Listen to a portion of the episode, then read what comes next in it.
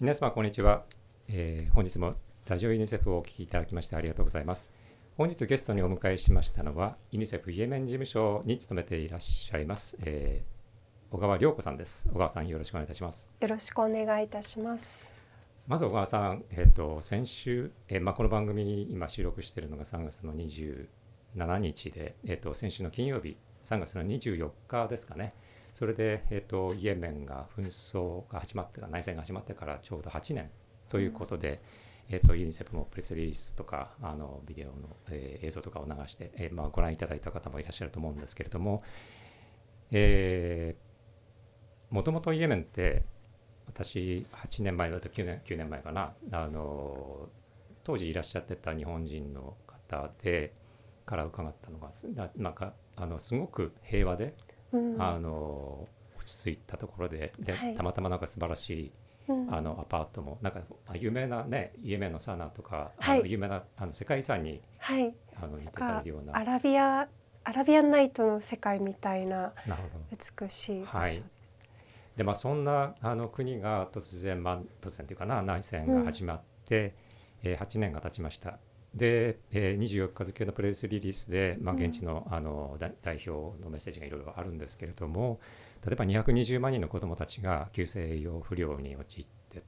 そのうち54万人が重度の、えー急性栄養不良っていうのはこれまあ緊急に治療を受けなければあの、もうすぐに亡くなっ命を落としてしまう状態。54万人っていうと八王子の人口ですね大人も含めた人口が58万人そうなんだ。あとあの兵庫県の姫路市あの姫路町がある、はいそこの人口も52万5千人まあそれぐらいののしかも子供だけですよね。はい。でがあのもう死のあの危機に直面してるっていう状況があります。うん小川さんいらっしゃって何年くらいですか？今ちょうどい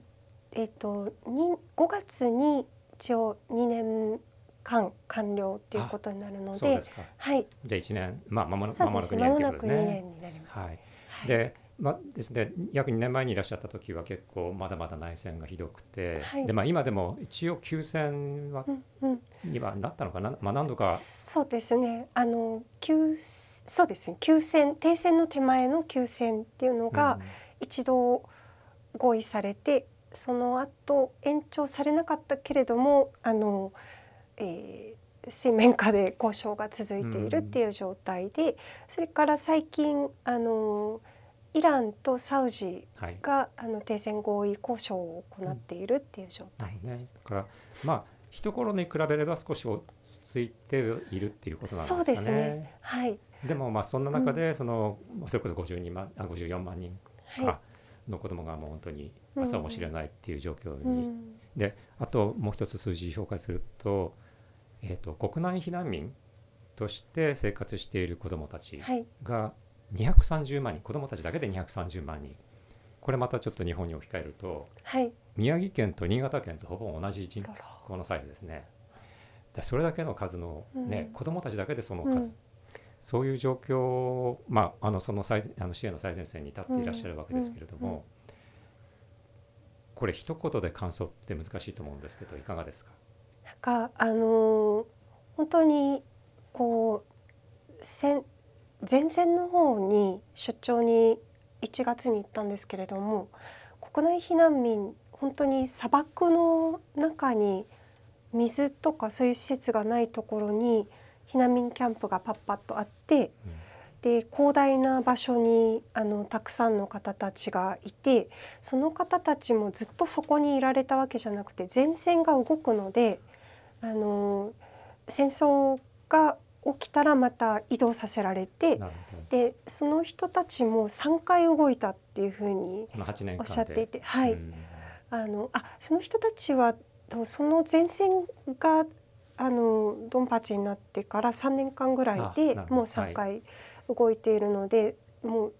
避難した場所でもあのずっといることができなくて何回も動かなきゃいけない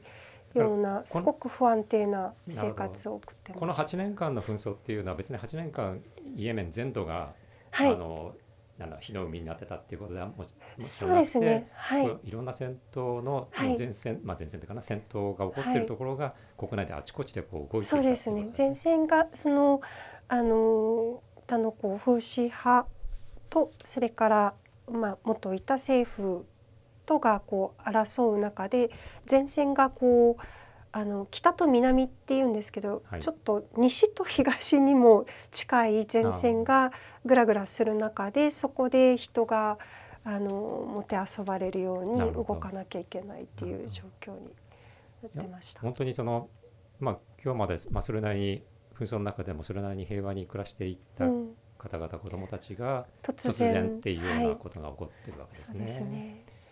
まあ、その中で、えっと、小川さんは、えー、子どもの保護でしたっけ、はい、えー、という分野での仕事をされていらっしゃると思うんですけど、はい、具体的にどんなことをされてらっしゃるはい、子どもの保護の中でもイエメンではあの特に性的暴力にあった子どもそれからジェンダーに基づく、えー、暴力にあった子どもですとか女性の、あのケアとそれからその予防、うんとそれから少し広がってあの性的暴力だけではなくて私たちがする支援に対しての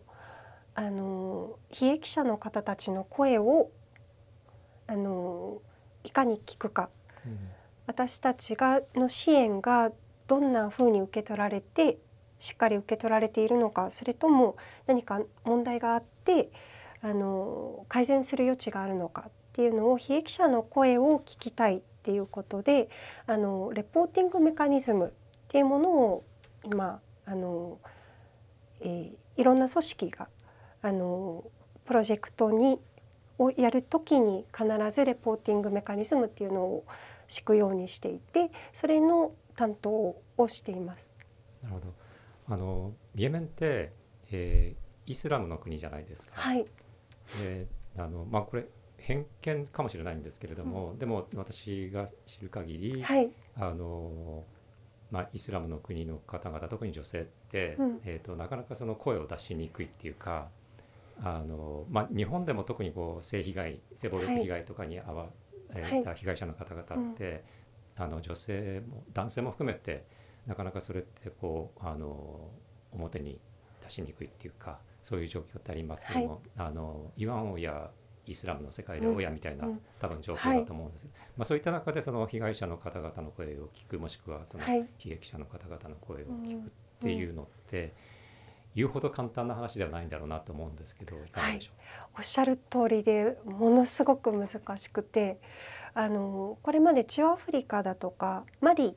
あの西アフリカのマリにも滞在していたんですけれどもそこ、ま、マリもあのマジョリティがイスラム教の方でしたけれどもそれに比べてもイエメンはあの特に女性が今おっしゃったように特にそういうあの性的搾取ですとかあのセンシティブなことについて声を上げるっていうのがもうありえないぐらい難しいことでなので声を上げられないっていうことは私たちはそれに気づかないのであのそういう暴力が続いてしまったりそういう暴力をしている人たちが罰を受けないでそのまま続けるとかこれからも犠牲者が増えていく。で犠牲になった人たちは必要なケアを受けることができないでそのままあの偏見を受けたり傷を受けたまま暮らしていかなければいけないっていう状況が続いているのでそれをあの難しいのはあの承知でどうするかっていう話で、うん、あのまずは私たちが信頼してもらわないといけない。なのでコミュニケーションを取ったりあの通報する何かレポートするにしてもあのどうやって、えー、情報を漏らさないようなシステムを作るか誰誰がその情報を、えー、ハンドルできるのかとかあのそういうこうコールセンターっていうのもあのユニセフのイエメンであの設けているんですけれどもそのコールセンターの人たちがまず一番最初に初めの声を聞くのでその人たちがいかに最初のレスポンスができるか、うん、のトレーニングをしたり、あのそこからあの必要なサービスにいかに迅速に、あの伝達できるか、そのサービスがどこにあるかもともとからマップを持っておかなきゃいけなかったり、本当にいろいろやることがあって、それプラス私たち例えばユニセフだけじゃなくていろんな機関が支援をしているので私たちのその中でのコミュニケーションあの情報伝達っていうのもあの決められた、えー、やり方でやらなければいけない。だからその約束事をする、えー、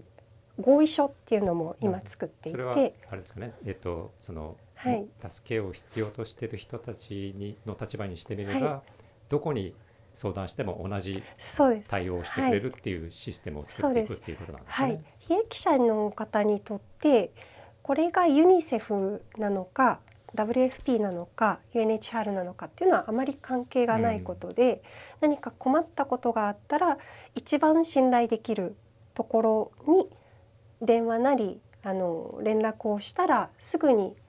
あの必要なサービスが受けられるっていうのが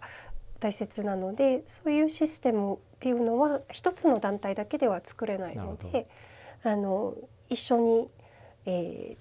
ー、組織がまとまってチームになってどういうあの約束事をして同じようにリスポンスができるようにする仕組み作りを作っています。なるほど、ありがとうございます。あのイエメンのようなその紛争が続いているところ、まあ、ウクラ例えばウクライナとかシリアとかってあの我々もすぐ想像するんですけど、うん、そういったところでの支援ってまあ、なんかすぐイメージできるのはあの医療支援物資を送ったり、うん、食料を送ったりだとか、はい、水を送ったりだとかっていうことはすぐイメージできるんですけどやっぱりそういう中でもその制度作りのお手伝いっていうか、ユニセフがあのどんな国でもやってる仕組み作りのお手伝いです、うん、そういうことをやってらっしゃるっていうことなわけですね。そうですね。はい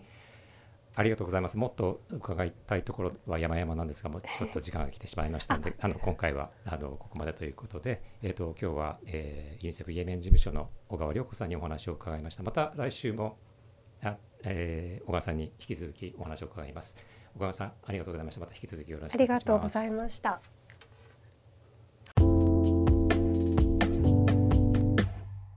今回も最後までお聞きくださりありがとうございました。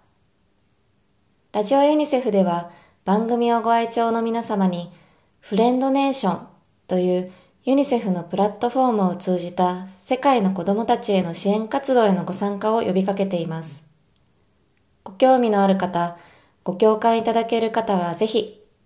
ラジオユニセフの番組ホームページ、unicef.jp スラッシュラジオユニセフにアクセスしてください。URL をもう一度 unicef.jp スラッシュラジオユニセフです。